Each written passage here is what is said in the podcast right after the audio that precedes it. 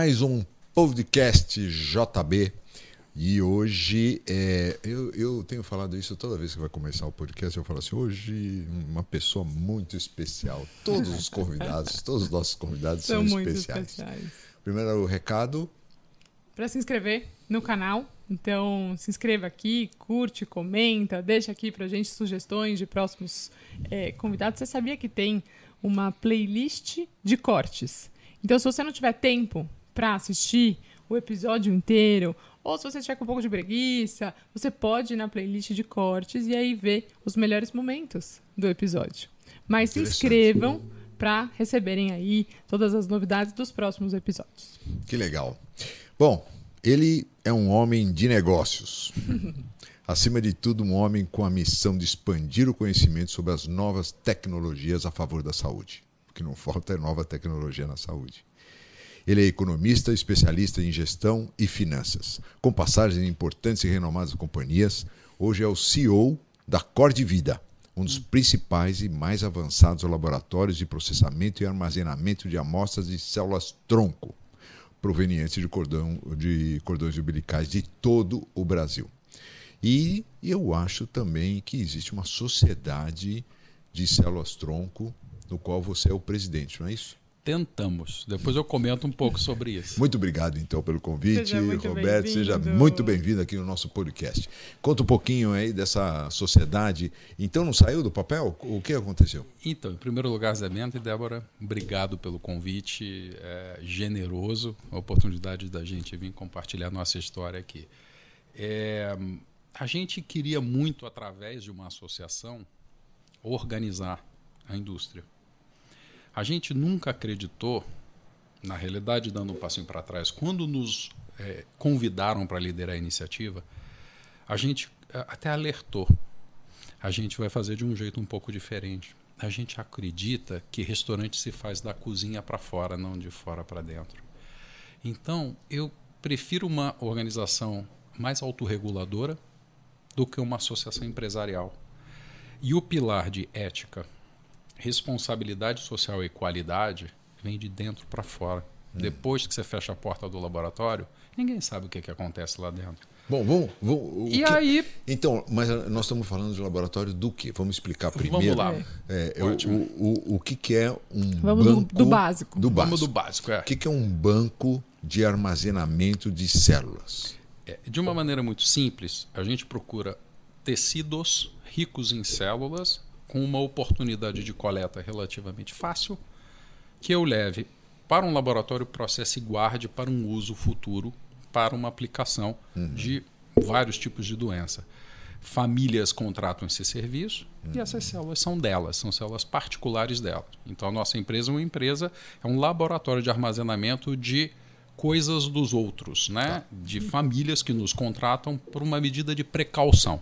Essencialmente Agora, isso que a gente faz. E essas células não são células comuns, são células tronco, são células totipotentes, pluripotentes. Aham. São células que se podem, que elas podem se dividir em qualquer tipo de tecido do nosso organismo. É isso. Vamos são lá. células coringa. É, é, o que eu aprendi, hum. de gente que nem você, é o que, que esse alotronco está fazendo no meio do cordão umbilical? É fascinante que ela está viajando, ela está migrando para o bebê logo antes do nascimento. Então, o sangue do cordão umbilical é super rico de uma célula raríssima, que é a célula tronco, mãe do sistema hematológico e imunológico da gente. Só o que a gente faz é entrar ali, logo depois que esse cordão é clampeado, puxar essa célula, é, esse sangue, uhum. aproximadamente 100 ml numa bolsa de sangue, uhum. que fica com anticoagulante e vai para o laboratório. Essencialmente, a gente separa esses componentes e guarda essa fração de células. De uns 10 anos para cá, a gente trouxe uma tecnologia para o Brasil de tirar a célula valiosa que está na parede do cordão umbilical. Hum. Então, se a célula do sangue hum. é uma célula mãe de células de sangue, hum. a célula do tecido ela é mãe de células teciduais, como osso, cartilagem, Uau. gordura e uma série de outras coisas. E a beleza disso é que é um procedimento fácil, super é. fácil, é. E, e que a gente pega num momento de um material que de verdade é para o lixo. Uhum. E a gente aproveita isso e armazena. Dá uma pena, né? Quando vai para o lixo, é. dá uma pena. Nossa, Zé Bento, você sabe, são 7 mil crianças nascendo todos os dias no Brasil. Eu fiz essa conta atualiz- tá atualizadinha para trazer para você. 7 mil? 7 mil por dia. Nossa, bastante. 6.980 vão para o lixo. Não mais que 10 ou 20 são coletadas. E sabe por quê? Por falta de informação. Ah, Que pena. É, então, é isso que a gente quer aqui. Quer dizer, é, saber da importância. Então, é, vamos dizer, você congelou. Durante quanto tempo pode ficar congelado? Indefinidamente. Tá, O que, que a ciência já conseguiu provar? exato. Ela já conseguiu provar que células armazenadas há 23 anos atrás foram descongeladas e testadas para viabilidade. Estavam viáveis. Então, o que a ciência consegue provar é 23 anos. Daqui a mais ou menos uns 5, 10 anos, vão fazer uma outra publicação científica relatando que 30 anos, 35. Então, nada aconteceu numa célula 5, 10 ou 15 anos depois do armazenamento que pudesse ter interferido na qualidade dela. Então, por isso que a gente diz indefinidamente. Ok. Agora, assumindo que você contrate gente séria para armazenar as células da tua Confiável. família. Sim, Confiáveis. sim. Roberto, falar só um pouquinho mais perto do, Ok. do É, microfone. porque daqui a 20 anos você vai lá, bate na porta e É. fala, não, acabou, não existe mais, é, é, o banco de células mudou, não sei onde é que eles estão. Isso é. Zé Beto, você sabe que isso é um desafio, né? É você, cada um de nós pensar quantos prestadores de serviços é, fazem parte da nossa vida há 15, 20 anos? Não muitos. Nós temos e somos obrigados a ter clientes de 18 anos, de 16 anos, de 15 anos e que ficaram conosco 20, 30, 40 anos. Então, é uma missão um pouco diferente É verdade. é um pouco diferente. Né? É. É, um empreendimento. Eu sou uma pessoa de background de negócios, sou. Mas é um troço um pouco mais que negócio que a gente está falando aqui. É, você é um guardião de um. De uma coisa muito valiosa. Muito né? valiosa. Quer dizer, é um. É um produto que não dá para voltar para trás e pegar. Não, acabou, acabou. É aquele ali, né? É aquele momento oportuno. Depois disso. Sabe, a gente tem uma frase que diz assim: o dever fiduciário é você cuidar do que é dos outros como se seu fosse. Exato. Isso não é conversa fiada. A minha filha está armazenada na nossa, no nosso laboratório. A filha dos fundadores, os netos, os filhos dos meus conhecidos e, e ao lado dos clientes. Então não tem essa distinção.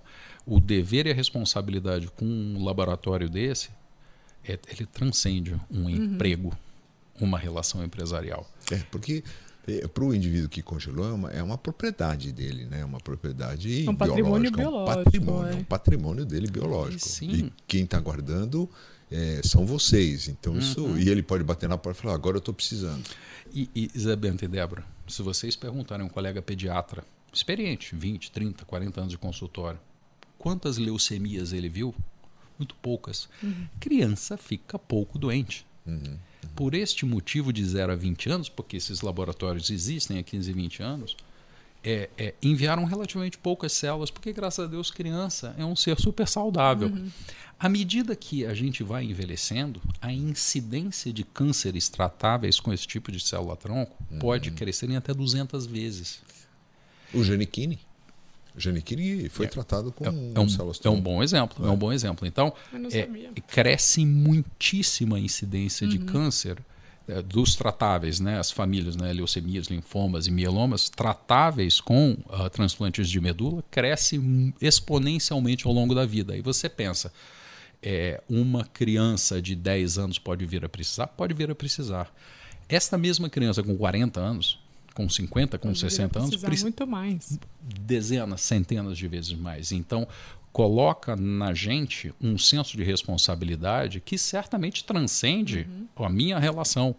E nós temos que criar uma coisa atemporal, uma coisa forte e sólida o suficiente que supere a mim e supere a quem me sucederá na empresa. Então, tem a ver com cultura de cuidar da vida humana. Né? Agora, Fora, fora do Brasil, existe uma cultura mais forte em relação a essa preservação? Você acha? Depende muito do país, Débora. Essa cultura é muito forte nos Estados Unidos e muito forte na Ásia. Tá. Singapura, Japão. E, e, na realidade, essa indústria começou porque antigamente, quando uma pessoa, ah, por exemplo, aparecia com uma leucemia e poderia vir a precisar de um transplante, ela não teria doador compatível. Né? Eu estava estudando também os dados aí dos registros de doadores de medula, porque essa mesma célula-tronco que tem no sangue de cordão a gente tem na medula. Uhum. Antigamente não tinha muito doador de medula. É, a gente pode se encher de orgulho. O Brasil é o terceiro maior registro doador de medula do mundo. Olha só. Estados Unidos, Alemanha e Brasil. Caramba. Tem trinta e tantos milhões de doadores de medula. Que legal. Então, quanto mais uniforme etnicamente for um país, vou usar dois exemplos: Israel e Japão. É, tem muito doador e é muito uniforme etnicamente. Uhum. Então, a tendência de se encontrar um doador uhum. compatível é muito maior. A necessidade de armazenamento privado cai. Agora, vamos pegar um exemplo que deu o Brasil mais de 40 e tantos por cento da população brasileira, o IBGE chama de pardo. Uhum. É um miscigenado. Uhum. Uhum. E o miscigenado é, é um mix muito particular e que tenderá a ter dificuldade de encontrar um doador compatível. Uhum. Né? Nos Estados Unidos chamam de minoria, né? o minority, uhum. latino com negro, negro com índio. É, ele hoje é o maior desafio, é ter amostra compatível para minorias. Então, está aí um exemplo de como pode valer a pena uma família armazenar privadamente as suas células. Agora, atualmente, quais são os tipos de doenças que podem ser tratadas com as células-tronco? Então, é, as doenças oncohematológicas tá. é, podem ser tratadas com as células-tronco. Né? É, tem que se tomar muito cuidado. Primeiro, porque eu não sou médico. Eu tenho que é, é, é, poder dizer o que eu posso dizer. E o que, uhum. que eu posso dizer? Né?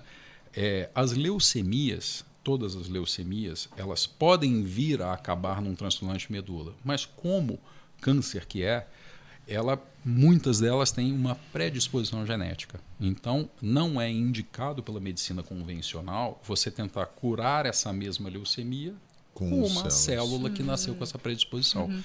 Para isso, e nós também não somos exceção, e a maioria dos bancos no mundo, é, como é que você trata a leucemia de, cli de cliente que eventualmente precise? Com células de irmãos.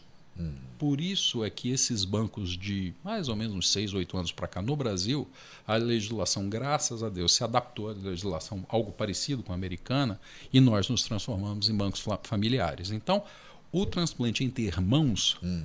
é sobretudo usado para doenças oncohematológicas. A mais conhecida seriam as leucemias e qualquer assim desses mal funcionamentos graves da medula. Uhum. Tá? Então pegaria as células tronco daquele irmão saudável Isso. e usaria para o tratamento da, do irmão que está doente. Exatamente. Mas será que teria que fazer uma investigação genética no irmão? Porque se ele tem também essa mesma predisposição? Mas não está doente, né? Pode ser feito, pode é. ser feito, mas a, a, Mas a justificativa é pela genética. Sim, pela predisposição genética. É. Agora, é. Débora, eu vou te dizer uma coisa que eu escuto dos oncologistas, que é um dos mistérios do câncer. Né? Muitas dessas predisposições não são nem conhecidas. Uhum. É. Então, oh. se eu pego do Zebento para tratar a leucemia do Zebento, ela não é curativa. Provavelmente ela pode ser terapêutica, uhum. mas eu estou me eu tô retroalimentando, é. né? É, e assim, a, a, a, o autotransplante também tem uma aplicação. Então, um exemplo clássico, e nós já, já enviamos, ajudamos duas crianças, uh, uh, cânceres que não envolvem objetivamente a medula. Né? Onde a criança tem que ser submetida a uma químio, uma rádio super poderosa e que por tabela ela fique imunossuprimida, ou seja, que a medula dela seja muito é, é, sofrida e, e, e, comprometida com isso, uhum. eu é assim, é, mata o câncer e quase mata o paciente junto. O que, que, que, os médicos fazem? Eles entram com o sistema imunológico dela, uhum. que é a célula tronco do sangue de cordão, para ela já arrancar e se recuperar mais rápido. Uhum. Nós fizemos dois tratamentos de uma doença chamada neuroblastoma que dá em criança com células tronco delas próprias, mas antes ela foi tratada com químio, com rádio, etc., com um protocolo convencional. A outra coisa que vale mencionar é o seguinte: graças a Deus, a leucemia que tende a dar com criança, é, que é a leucemia linfóide aguda, é uma leucemia que é, primeiro, ela é rara de acontecer E o ser humano é tão maravilhoso que a química, a, a, o protocolo normal de tratamento é, é, tem muito sucesso normalmente. Okay. Então o transplante é, é, é, ele só é recomendado em alguns casos. Uhum.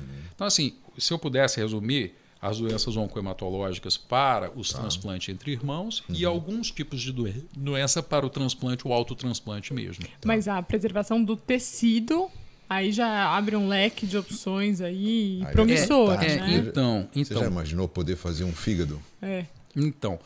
É... Porque é uma área promissora, né? Tem Sim. muita coisa que ainda está em desenvolvimento. Sim. Se você me permitir, eu só vou deixar o tecido um segundinho e te falar sobre as pesquisas de sangue de cordão tá. mesmo. Tá?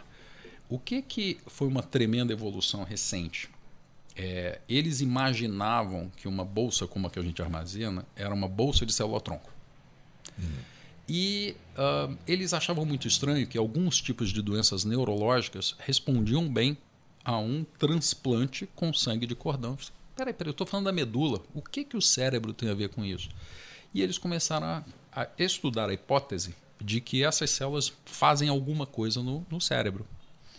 E então eles desenvolveram alguns protocolos para tratar problemas como paralisia cerebral, hipóxia neonatal, é, AVC, derrame, uhum. que são situações onde o cérebro fica comprometido por algum acidente e o que que o sangue de cordão tem a ver com isso? E a Duke University foi responsável por isso. Eles descobriram que tem um tipo de célula que vive dentro de uma bolsa de sangue de cordão que é capaz de promover uma melhora substancial em danos como esse, em lesões como essa.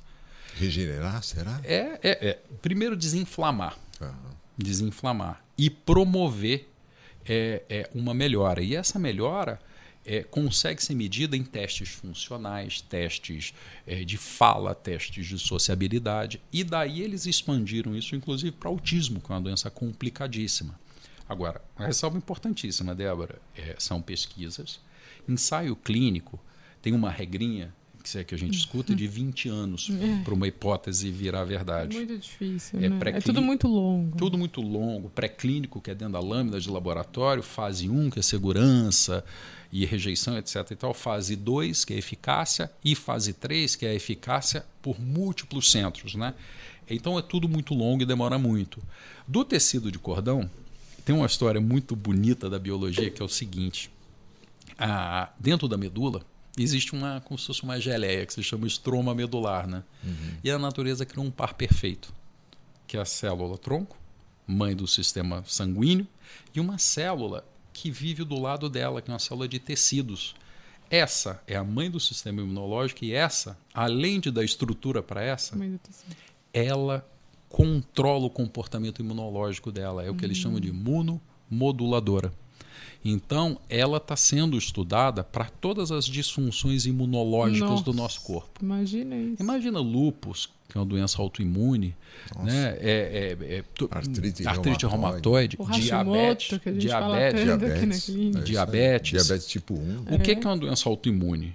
É. é o sistema imunológico atacando o, seu próprio, corpo. E, inclusive, se especula que a nossa vida é limpa demais hoje em dia. E isso faz com que o nosso sistema imunológico uhum. esteja ocioso e comece uhum. a atacar o próprio corpo. Uhum. A célula tronco mesenquimal tem essa, o nome de, dessa célula, esse nome uhum. complicado, mesenquimal, mesenquimal, ela tem essa capacidade imunolar, imunomodular, é, quer dizer, reeducar o sistema imunológico contra problemas autoimunes. Então, você imagina a família de pesquisas que existem para doenças autoimunes imunológica. É, e a gente né? pode ir até além, né? Existe uma condição que é a imunossenescência. Então, é a queda do sistema imunológico conforme você vai uhum. envelhecendo. Uhum. Imagina se isso começa a funcionar. Nossa. É, Imagina de tratamento de demência cerebral, de é, Alzheimer. Alzheimer. Poxa, isso é, é uma linha de pesquisa fantástica. É, o que já é feito, inclusive, vamos supor que eu e a Débora fôssemos irmãos. Eu dou minha célula para você para tratar a sua leucemia. Não demora muito o meu sistema imunológico olha para você e diz: hum, você não é o Roberto. Eu vou te atacar. Que é, é o enxerto atacando o hóspede, doença do enxerto versus hospedeiro, uma complicação comum em transplante medula.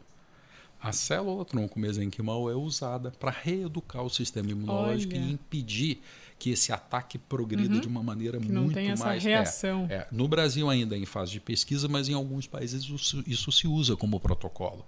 Então, esse tecido está sentadinho ali na parede do cordão umbilical, naquela geleia de Wharton, que vocês conhecem, De que impede a compressão, torção e dobra É. dos- do- né, da- das, da- das artérias ali, das veias umbilicais. E sabe por que que está ali? Sabe qual é a hipótese? É. se especula que está ali para regular a barreira materno-fetal imunológica. Olha. Os cientistas especulam que ela está ali, inclusive, para proteger o feto, O feto, de rejeição. Claro. E isso está isso tá relatado em, em- em- em enfim, artigos científicos Olha e tudo. É, porque se você for pensar, o, o, o bebê é, não é tecido da mãe. É. Então, um corpo estranho É um corpo ali, estranho para a mãe. tá né? Metade são células dela, mas metade não são células dela. É. Então é, precisa ter um, uma, é, é, um, um sistema de, de Isso. Regulação, porque senão realmente. Metade da isso, é. genética é de um intruso, né? Isso, E o isso. corpo reconhece como tal. E, e a célula-tronco, essa que eu estou falando, ela, para ser chamada do que é, ela tem que aderir a tecido. Uhum. Você bota ela, a de sangue, ela vive boiando, né? Ela vive num fluido. Essa, ela tem que aderir em tecido e ela tem que virar três coisas: a célula progenitora de osso, de cartilagem uma que ninguém quer, a de gordura. Ela é progenitora desses três tipos de células. Agora, você imagina, sei lá, 60% da população mundial tem joelho e junta crepitando É. osteoartrite, degeneração de cartilagem. Né? E, e, enfim, tem muita coisa bacana na área de medicina esportiva Aham. e, e, em geral, a célula, essa mesenquimal, ela tem uma utilidade muito grande para essa família de doenças novas. É, eu tenho uma filha de 10 anos. Né? Uma vez o pediatra me falou: você tem que se preparar para o adulto de 120 anos. Porque a longevidade com qualidade é um desafio gigante para todos nós. Né? E estas células, elas têm, elas têm muita utilidade para tratar doenças que dificilmente matam, mas são degenerativas, são da idade, né? como, por exemplo, é o caso de osteoartrite, por exemplo. Exato. Né? Agora, é, eu, eu, o meu neto, minha neta, tem os, o- as células é, congeladas, estão lá com você, aliás. E qual é a chance de eu poder usar? Quer dizer, o Ou de fato você de precisar, ser, ou é, não? não. Vamos supor que seja um tratamento de Alzheimer. Eu, então, com 80 anos, eu começo a ficar esquecidinho. Ah, uma você usar o do Otávio, por Do exemplo? Otávio, exatamente. Ah, acho que não pode. Qual que é a chance? Quer dizer, existe geneticamente uma chance 25%, 50%, o fato de ou não? Zé Bento, você fez umas quatro perguntas juntas numa só. eu Não, vou e, tentar e eu tô pensando aqui, ela. mas pode fazer isso? É, de família próxima pode, na família próxima Tá. pode. É, a Anvisa é muito restritiva de, ah, vou dar para o meu afilhado, para o meu padrinho, vou doar para um vovô, não sei o que. A Anvisa é bem restritiva quanto a isso. Mas vamos lá. É, vamos primeiro ao, ao- ao tratamento consagrado e a utilidade real e o que, que tem de pesquisa acontecendo. Né? Eu gosto muito é, da estatística. É, é, uma, é uma redundância falar isso, que Roberto, estatística. fala só um pouquinho mais. Se é estatística, tem que ser real, mas o dado real.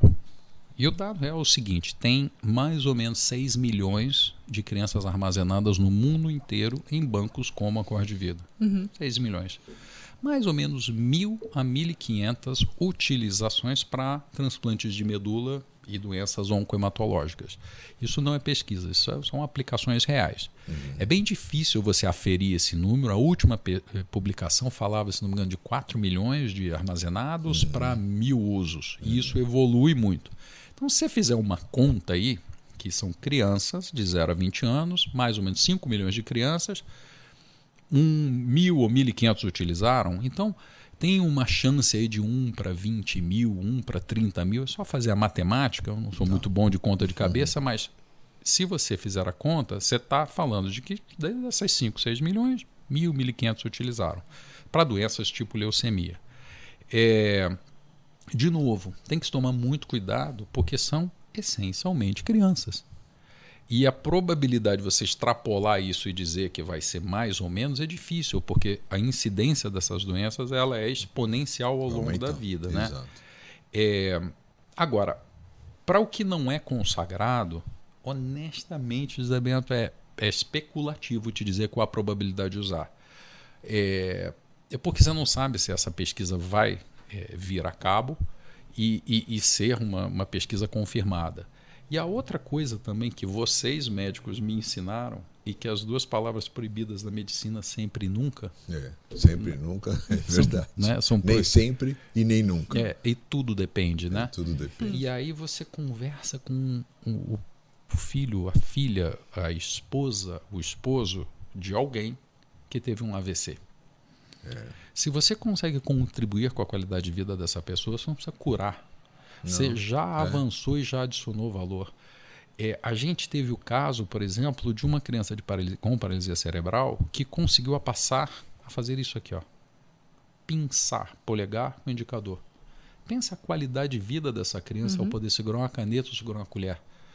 Então, é, não, não é uma questão preto no branco de curar ou não curar. E a Duke, tem, Duke University nos Estados Unidos tem debatido muito sobre isso, que só melhorar e contribuir já você já adiciona muito, uhum. muito. E sobre a história da qual, qual a probabilidade de eu vir a precisar, eu prefiro colocar em outros termos, Zé Bento. Você prefere estar junto com a ciência que está estudando isso? E se não der em nada, coisa que eu acho altamente improvável, eu tomo a decisão que eu quiser, ou tomar uma decisão irreversível? Exato. de não se aproveitar. Se aproveitar o momento. Como dizem no mercado financeiro, desse upside, né? É. Dessa, de todo, tudo que pode vir de bacana por aí. É. é, não é um patrimônio biológico da criança.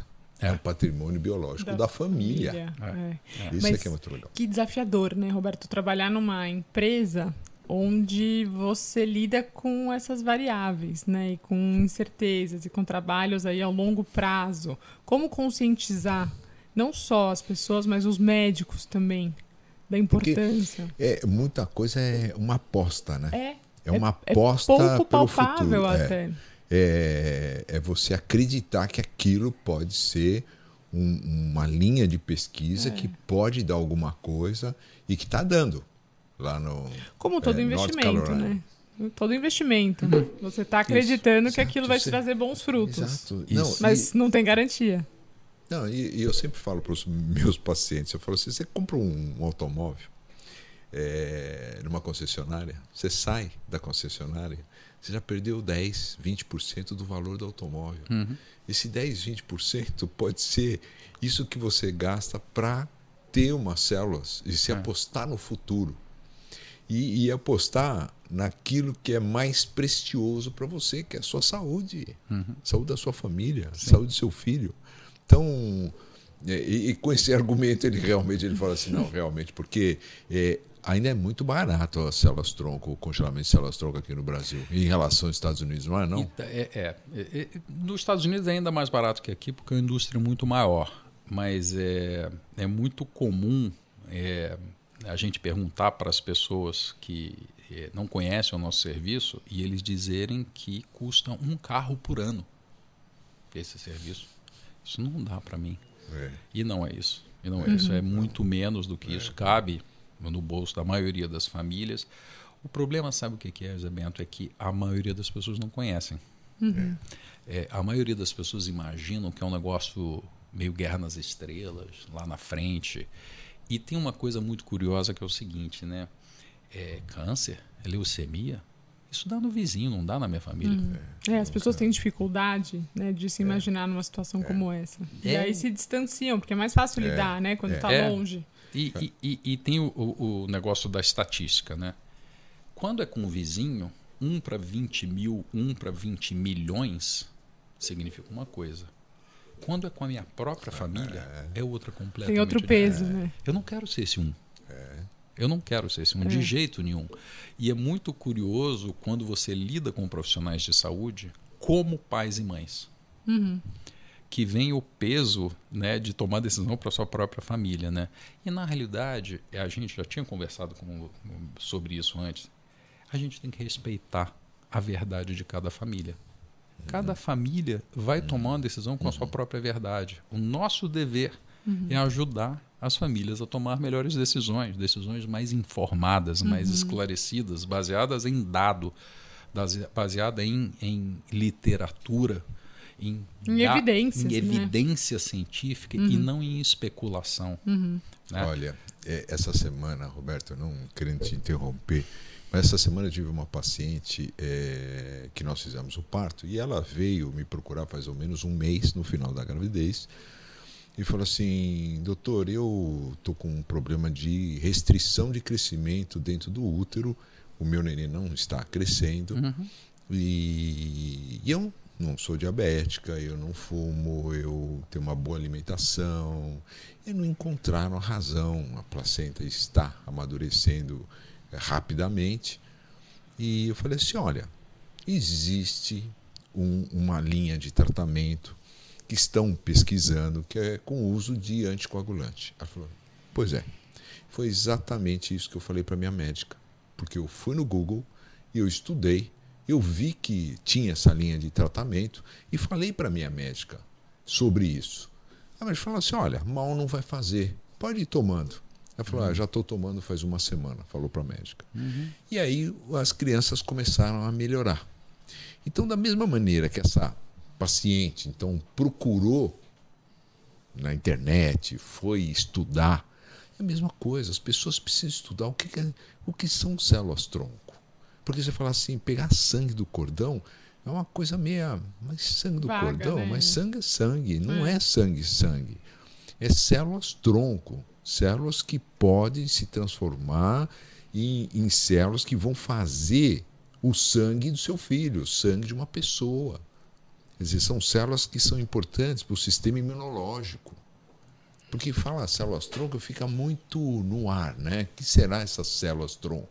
Isso, eu- estou querendo repetir isso porque eu vi uma entrevista eh, de, uma, de uma grávida, pararam uma grávida, falar assim, a senhora sabe o que são células tronco? Ela falou assim, eu sei.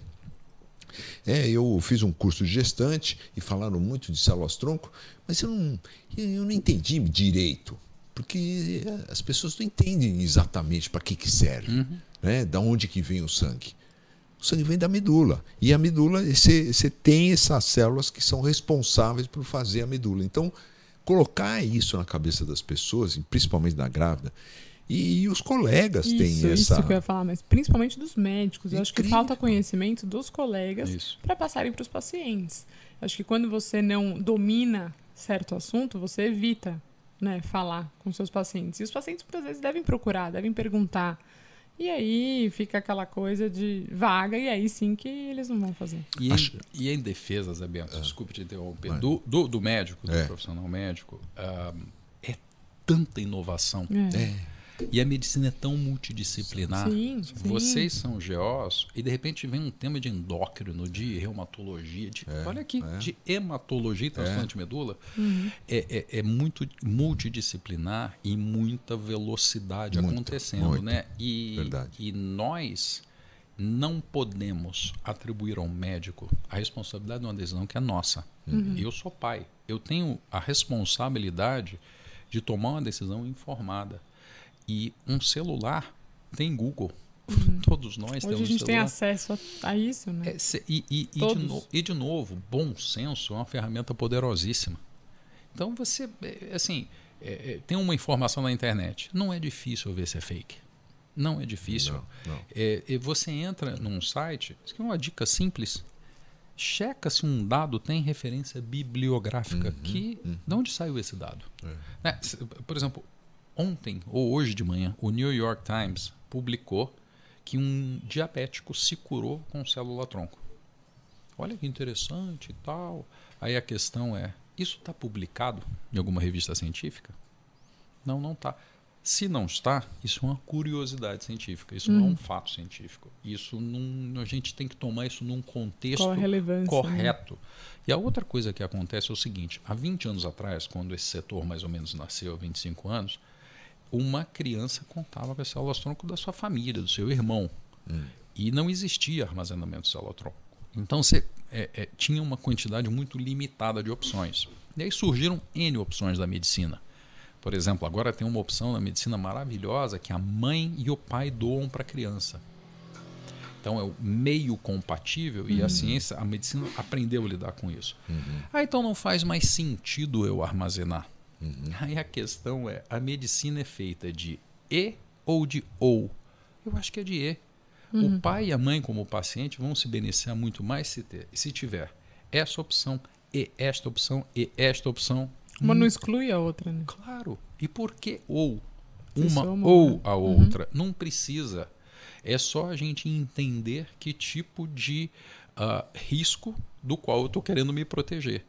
Né? E se eu sou um pai ou uma mãe e eu entendo que é um risco real e que não é uma especulação e que não vem alguém. é, e as pessoas têm muita sensibilidade para perceber sensacionalismo. A gente cheira isso a uma distância muito grande. E propaganda apelativa.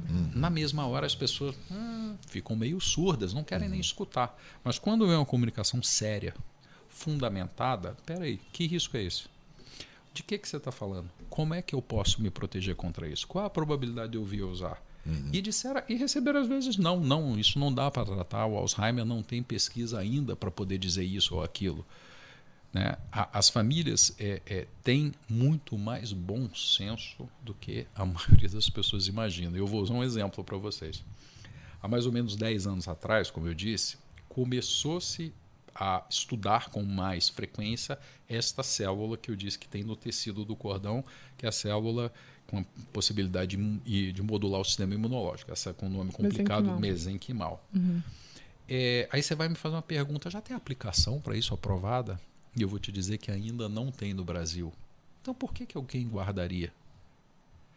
Aí, o- aí, aí, num certo sentido, uma aposta né, que você faz. As famílias vão ser capazes de aferir quanto de pesquisa que tem e qual é a probabilidade. Isso é pesquisa de mandar um satélite até um planeta? Não, não é.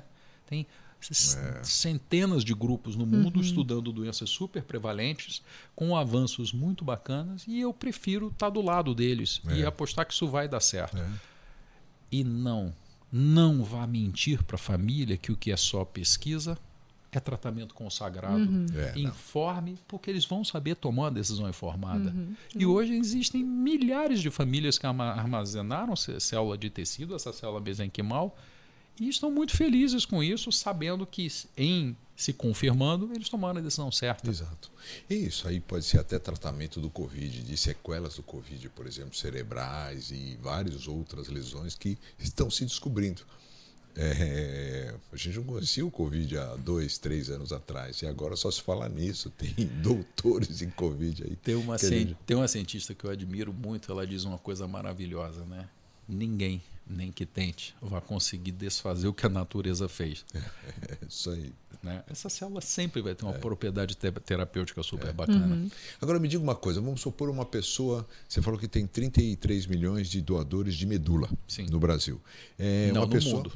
Ah, no mundo. No Brasil deve ter, sei lá, de 6 a 8 milhões. Os números eu. Ah, tá. Bom, mas já é bastante. É, é. 6 a 8 milhões. Aí eu preciso de uma. Eu vou, preciso. É. vou usar minha cola aqui, que eu vou te dizer exatamente quantos tem no Brasil, que eu trouxe uma Mas aí eu colinha. preciso de uma medula. Né? Uhum. Eu preciso de uma medula, tive uma leucemia, o tratamento. 5 é- milhões no Brasil. 5 milhões. E aí eh, o tratamento, então, é a destruição dessa, desse tecido e eu preciso, então, repor o tecido. Mas Uhum. eu não encontro é, é, doador compatível. Uhum.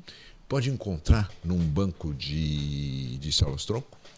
Vamos lá. Se você tiver na sua família armazenado direta um filho e um for um transplante entre irmãos ou de filho ou filho ou filha para pai ou mãe pode. Se não é Depende. da família, não. Não porque esse é um banco familiar. Tá?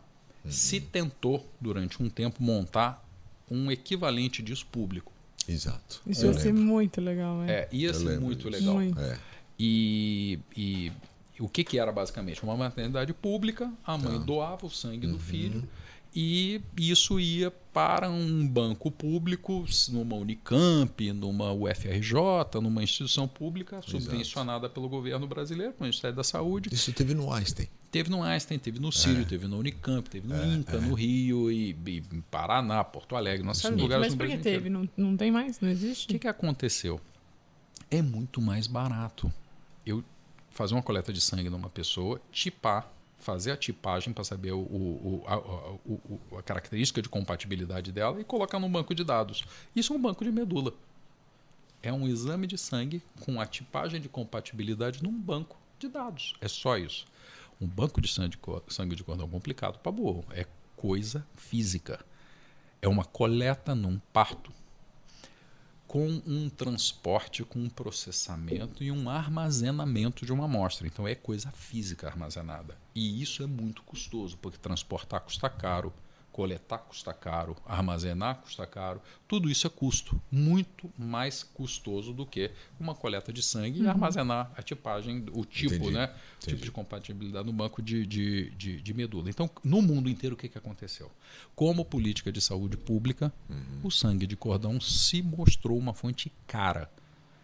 E por uma decisão de saúde pública, com recursos super escassos e finitos, se optou por favorecer transplantes com muito mais com de bancos de medula do que de bancos de privado, uhum. é, públicos, perdão, de sangue de cordão. É um motivo, digamos assim, uma decisão econômica de saúde uhum. pública. Estratégica. Então se perdeu. É. Se perdeu esse, todos esses Não, não se perdeu, Zé Bento. Tem, tan tem tanques cheios tem. com amostras lá.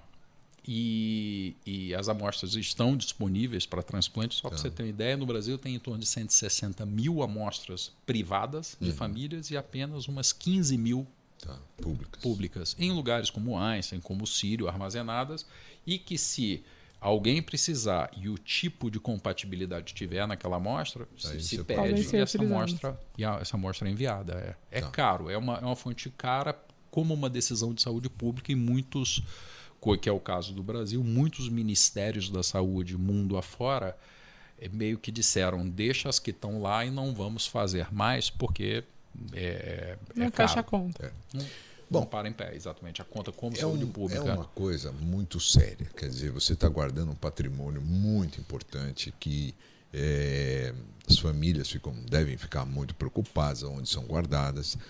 E para você abrir um banco de, de, de células-tronco, você vai na Anvisa, pede é, todos é, o que você tem que fazer e abre e começa então a comercializar. E você tentou dar uma. fazer uma. ordenar tudo isso, tentar fazer. Bom, pessoal, vamos fazer o seguinte: vamos pegar nós aqui que somos donos de banco de. e tentar melhorar a qualidade. Me conta como é que foi isso e você conseguiu, como é que foi? Então, nosso papo começou por aí. Né? É. É, o que acontece é que é, montar um banco desses é menos complicado que você imagina é equipamento, basta ter dinheiro, biólogo uhum. e ter a capacidade de ler artigos científicos que relatam como se faz o que precisa ser feito. Né? É, agora, fazer bem feito é bem mais difícil. É bem mais difícil. E para você uma cozinha, uma cozinha que é difícil. Você tem uma máquina que é um robô de processamento de sangue de cordão. Você bota uma bolsinha, no lá do outro lado você é um cassetinho pronto para armazenar. Para você ter uma ideia, se eu te dou uma bolsa de sangue e dou para a maquininha, a maquininha perde 15% das células. Sabe quanto um bom ser humano perde, um bom técnico? Só 5, 4, 3. Olha. Como? No detalhe, no cuidado humano. Uhum. Né? E, e, e, a Anvisa aprova, a Anvisa tem que aprovar, evidentemente. Tem um livro desse tamanho, que é uma resolução da diretoria colegiada da Anvisa, que é reeditada a cada cinco anos, e a Anvisa fiscaliza isso. Uhum. É, agora, a Anvisa faz o que ela pode. Tem um país inteiro para a Anvisa e para as visas municipais e estaduais fiscalizarem. Gente, parte muito da nossa consciência e de quem você está contratando para guardar as células do seu filho. É, assim, você não precisa é, é, é necessariamente é, ter uma certificação internacional, por exemplo. Basta você ter uma autorização da Anvisa e uma licença sanitária renovada. E se você disser que você quer ter um padrão mundial né, e elevar a sua barra de qualidade? Isso é uma decisão tua. Então, o que você vai montar e como você vai fazer é o que vai definir a tua qualidade a longo prazo, sabe? E, e a sua reputação, a sua imagem, ela não vem do que você fala. Não vem. Hum. Não vem. Ela vem do que você faz. Uhum. Do exemplo. É do, é, é. do exemplo dos fatos. É, de como fatos, uma enfermeira se apresenta para uma é. coleta. A é. qualidade do material que ela usa. A destreza do, dela, do treinamento dela. é, começou a ter reclamação atrás de reclamação. Hã? Como assim? Uhum. Não, não tem muita reclamação. Né? É, é, então, são os fatos que atestam para o que você está fazendo e como você está fazendo. Então, montar, montar um banco, tanto é que proliferaram muitos bancos. Chegaram Sim. a ter 19 autorizações de operação no Brasil e eles aos poucos estão, muitos estão se juntando, tudo mais. Mas a longo prazo, o que é sólido, o que é robusto, não tem hum. invenção, sabe? Uhum. São os padrões internacionais de qualidade mesmo. Uhum. E aí se montou então uma sociedade. Ai, desculpa, acabei perdendo o fio da. É. Você falou da associação, desculpa. É, e aí, é, por conta muito de controvérsias e o setor, se vai dar certo, se faz sentido, não faz sentido, vamos nos juntar, né? É. E a ideia era muito fazer uma iniciativa uh, de mídia, né? Vamos reforçar a mídia, a comunicação, assessoria de imprensa e tal. E aí é que veio a ideia, né? Vamos fazer um negócio tipo um CONAR, uma, um órgão autorregulador. E, e, e vamos começar de dentro para fora. Então, se tem uma empresa numa determinada região, no centro-oeste, no nordeste ou no sul, cola num centro de transplante público e começa a divulgar para os assistentes sociais se uma mamãe está grávida e tem um filhinho fazendo químio para leucemia, não precisa ter indicação objetiva de transplante. Aquela químio pode dar errada. E vir a ter uma indicação. Rapaz, quanto te custa fazer uma coleta de célula-tronco daquele bebê que está naquela barriga ali? Te custa muito pouco. Então vamos montar programas estruturados Brasil afora de responsabilidade, responsabilidade social uhum. para a gente propagar o bem. Uhum benefício, vão vir transplantes ao longo do caminho. O americano chama isso de programa de coleta dirigida, que de uma maneira muito bonita, você se transforma numa organização que só cobra de quem não precisa e faz de graça para quem precisa. E o modelo para em pé. Porque você a probabilidade de uma família precisar, graças a Deus, é baixa. E você consegue ajudar quem de fato precisa. Então, responsabilidade social é o primeiro pilar. O segundo pilar, ética. Uhum. O que, que era ética num primeiro momento? A superfície, a casca. A casca do que? Da comunicação.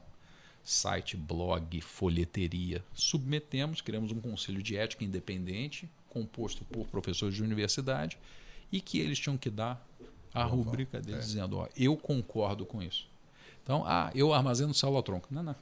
Eu armazeno célula-tronco. É hematopoética de sangue de cordão. É uma chatice, mas tem especificidade, tem rigor médico-científico e usar uhum. o termo certo.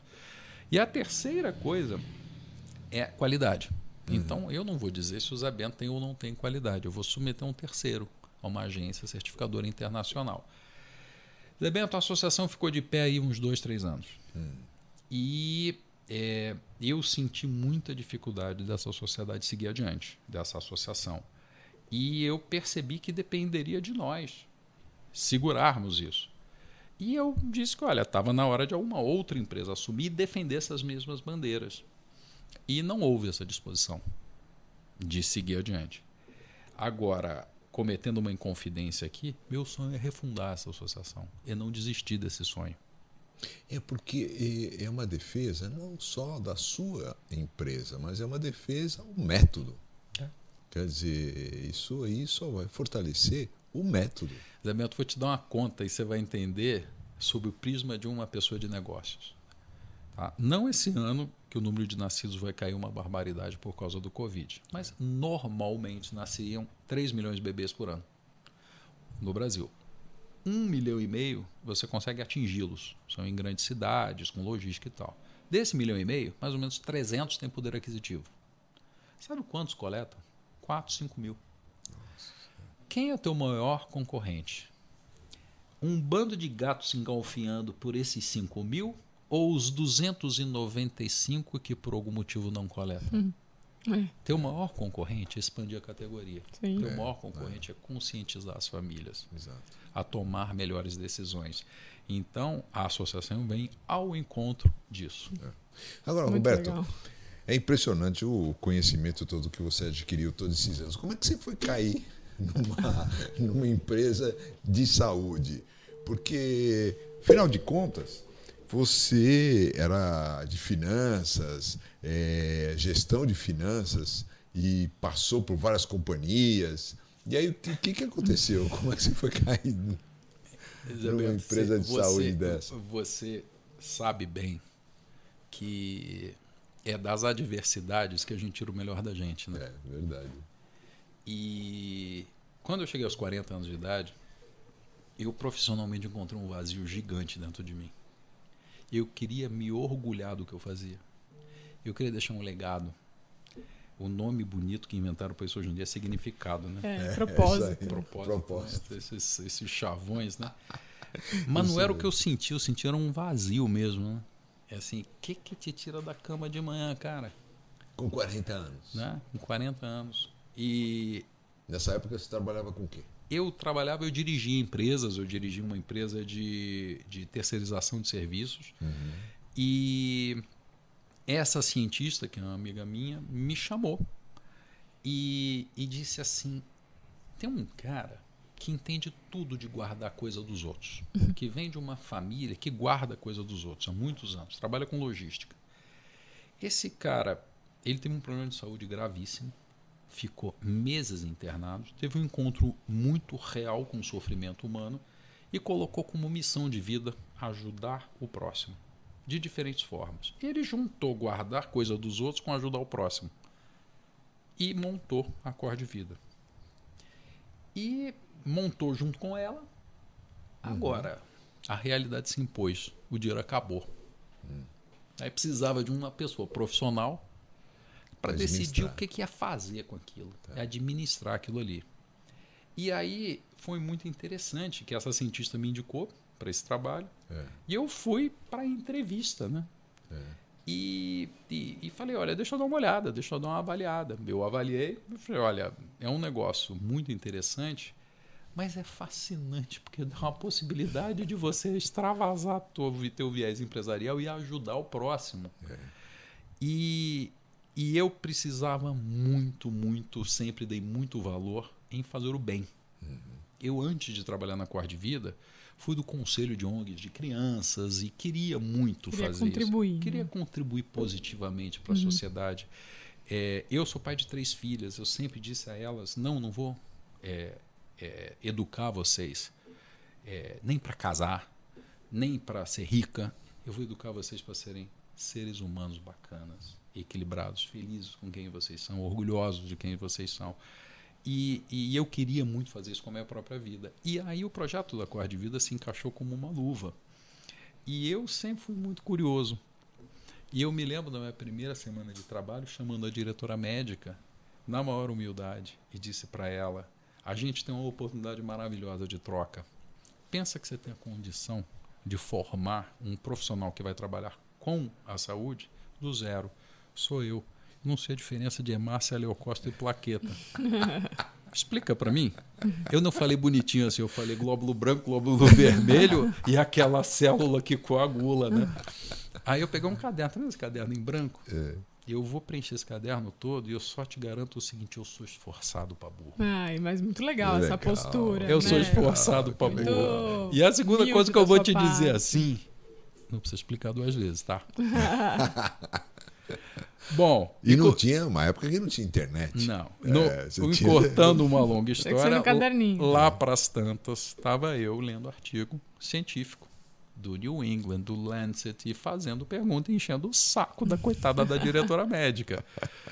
E, e aprendendo e aprendendo. E a outra coisa que me ajudou muito, e você vai se lembrar disso, foi que a empresa, para ficar em pé, ela, a gente teve que ser muito rigoroso em termos de custos, porque o custo estava meio fora de controle, etc. e tal.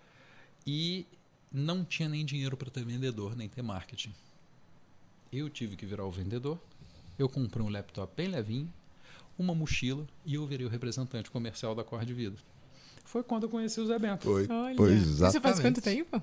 16 anos. Nossa. 16 Por anos. aí, por aí. Visitei o Zé Bento no consultório dele da Vila, Olímpia.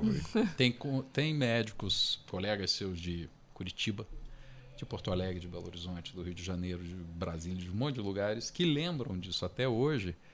E, e isso me ensinou muito. Hum. Eu aprendi muito com isso. E se eu pudesse resumir, Uhum. o que mais valioso eu aprendi é a importância de ajudar as pessoas. Hoje, é, é, a gente botou um adesivo na parede da Cor de Vida, logo na entrada, produto de um concurso que a gente fez dentro da empresa. Onde a gente pediu o que, que te tira da cama todo dia? E a frase vencedora que mais refletiu é ajudar, vírgula. Isso é o que nos move. Olha que legal. É isso mesmo.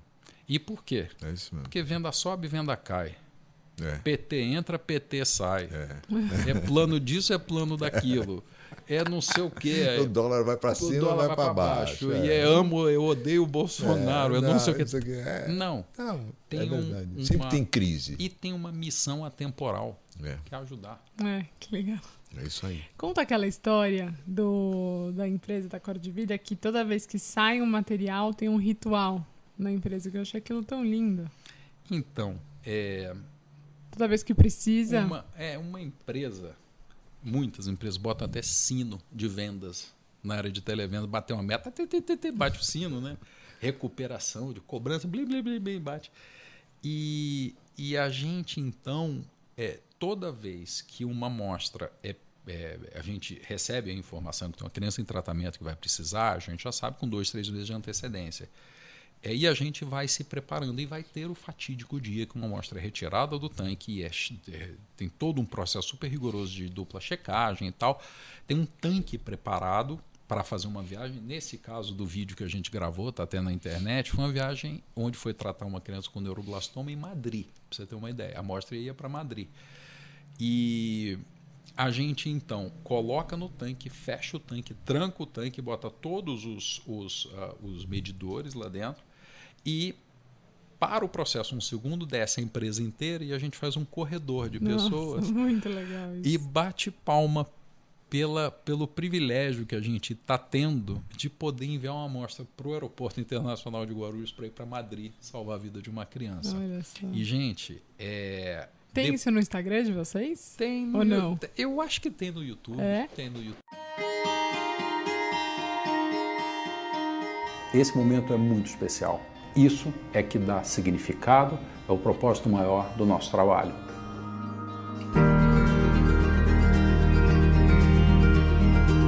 Hoje liberamos a nona amostra de sangue e células de cordão umbilical para a realização de um transplante de medula óssea de uma criança com neuroblastoma. A coleta e a criopreservação de células-tronco acaba sendo uma oportunidade a mais para o paciente, né? um significado de possível cura.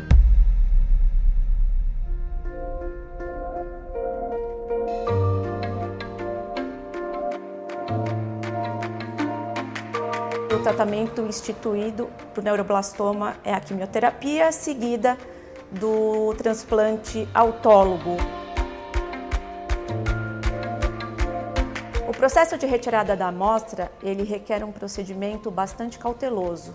É, Ele tem que ser feito na presença de dois profissionais, de preferência sendo um deles o médico responsável, e deve seguir todo um protocolo de checagem, de identificação, de código. Nós devemos sempre checar as condições da amostra, a temperatura, as condições em que essa amostra se encontra, para que o envio ocorra da forma mais segura possível.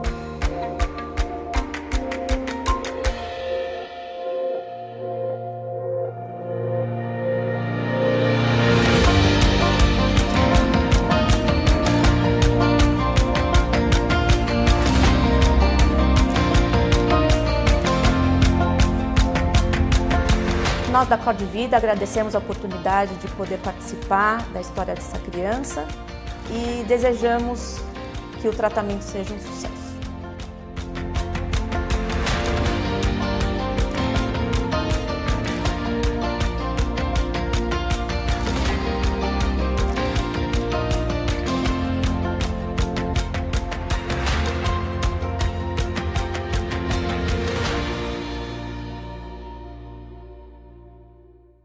A nossa Muito trajetória isso, é, ela, ela, ela anda muito próxima da Uhum. de, de vocês, porque, é, mais uma vez, dentro desse espírito de humildade, o bebê vai nascer a despeito dele coletar célula-tronco ou não. Então, se nós não nos movimentarmos, o interesse da grávida sempre será ultrassom gestacional, o movimento do bebê na barriga, as coisas que vocês conhecem. Então, uma Vai das ser coisas cesárea, vai ser normal. É, e até é o nome que do bebê, preocupam, etc, é. etc. Não, agora, o mais interessante que eu acho, assim, teoricamente, um casal normal, né, jovem, que engravida, não precisaria nem fazer pré-natal. Ué, deixa a criança crescer, quando chegar na hora do parto, vai procurar a maternidade. É. É exatamente isso que é uma a coleta do, do sangue. Quer dizer, um, casal normal, você vai falar assim, mas vai coletar o sangue para. Eu vou pensar numa coisa ruim que pode acontecer com meu filho. Mas é a mesma coisa. Então, para que fazer ultrassom? Isso. Então, para que fazer é, pra... é, pra- é verdade. É. isso que a gente faz para detectar. Prevenção. É, é. É, Alterações, exatamente, é. prevenção. Você sabe que é, quando um adulto vai doar célula-tronco, tem duas formas dele doar célula-tronco. Ou ele, ele faz um procedimento cirúrgico para enfiar uma agulha lá dentro da fábrica da medula óssea, dentro dos nossos grandes ossos, ou ele toma um remédio poderosíssimo para mobilizar células-tronco que não iriam para a corrente sanguínea para ir para o sangue. E a partir disso, entrar numa, sentar numa máquina que filtre essas células. A natureza faz isso na hora do sangue de cordão.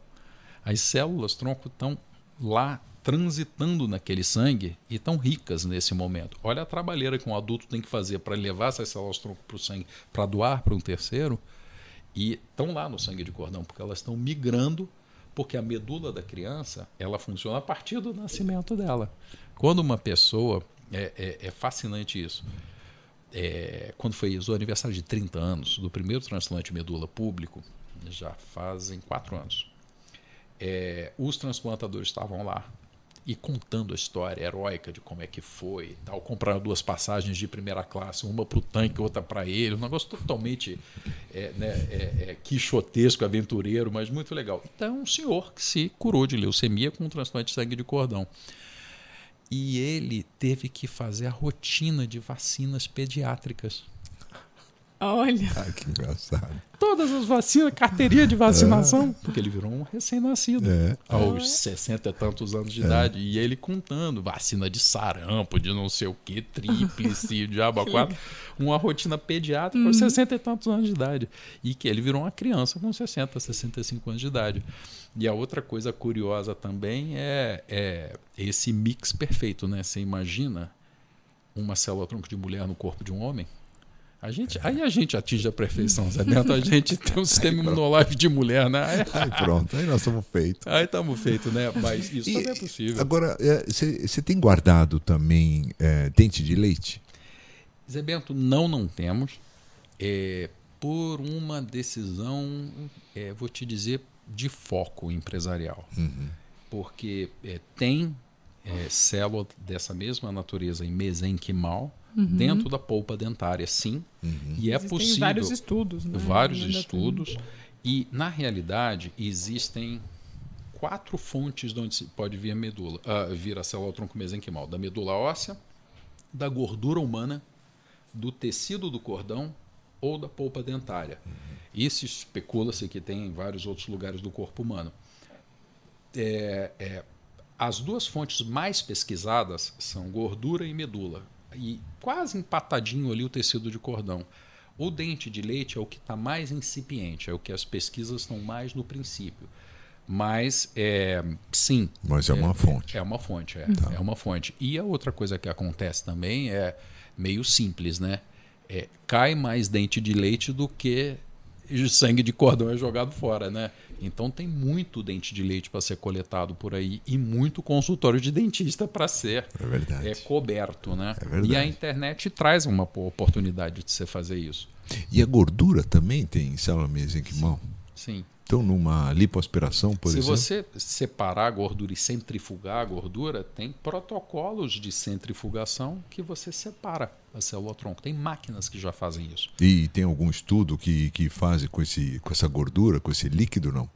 Tem, tem estudos de mesenquimal tirada de gordura para tratar rejeição de transplante, como eu mencionei, tá, tá. É, aplicações de, por exemplo, medicina esportiva. Tá. É, tem tem N, N aplicações com esse tipo de célula, sim. É um universo assim né? Incrível. Incrível. As possibilidades são muitas. As possibilidades são muitas. É. Bom, mas só para terminar, essa paciente gemelar que, eu, que acabou fazendo parto comigo, os nenês então cresceram, cresceram muito bem, 2,5 kg, 2,6 kg, foram ótimos, nasceram e, e porque bem. ela foi estudar, porque a mãe foi estudar e uhum. viu que realmente tinha um tipo de tratamento, e ela congelou o, o sangue do cordão uhum, também. Uhum. Ela também coletou. E eles tiveram alta hoje? Tiveram alta hoje, estão felizes, estão lá super bem e, e coletaram pela Cor de Vida. Que bom, que a Cor de Vida é a maior que tem no Brasil? Não, não é a maior. É está entre as duas, três maiores, mais ou menos. A gente sempre se orgulhou em ser a maior em número de tratamentos. É, é isso que é o é, mais é importante. É Depende da métrica, né? É, exatamente. É. Muito legal. É, Olha, adorei. Muito obrigado, Roberto, pela sua visita. Eu acho que as pessoas que ouviram o nosso podcast, que assistiram, agora sabem exatamente o que, que são células-tronco, o, o, o que, que para que, que servem essas células do sangue do cordão, essas células mesenquimais, o tipo de pesquisa que estão feitas e é uma aposta, aposta no futuro. Quer dizer, você realmente tem que ir. É, atualmente, você pode utilizar e, e, e, pode, e, tem uma possibilidade muito maior quando você acaba ficando mais velho. Uhum. Além disso, existe a aposta das pesquisas em células mesenquimais. Então, entra na, na Duke University, é, North Carolina. Yeah, é. é isso aí, é isso aí. Eu é sei porque aí. tem um amigo lá e ele, ele é um cardiologista, pesquisador, ele está lá na, na Duke University. Então, muito é. obrigado. Tem mais um recadinho, Débora? Para se inscreverem no canal, nunca é demais. e quem tiver dúvida sobre o assunto, podem mandar para gente no chat, que depois a gente responde, interage. É, quanto mais conhecimento a gente puder passar sobre esse assunto, melhor. Muito obrigada. Obrigado Roberto. a vocês. Obrigado. Muito obrigado, obrigado pela oportunidade.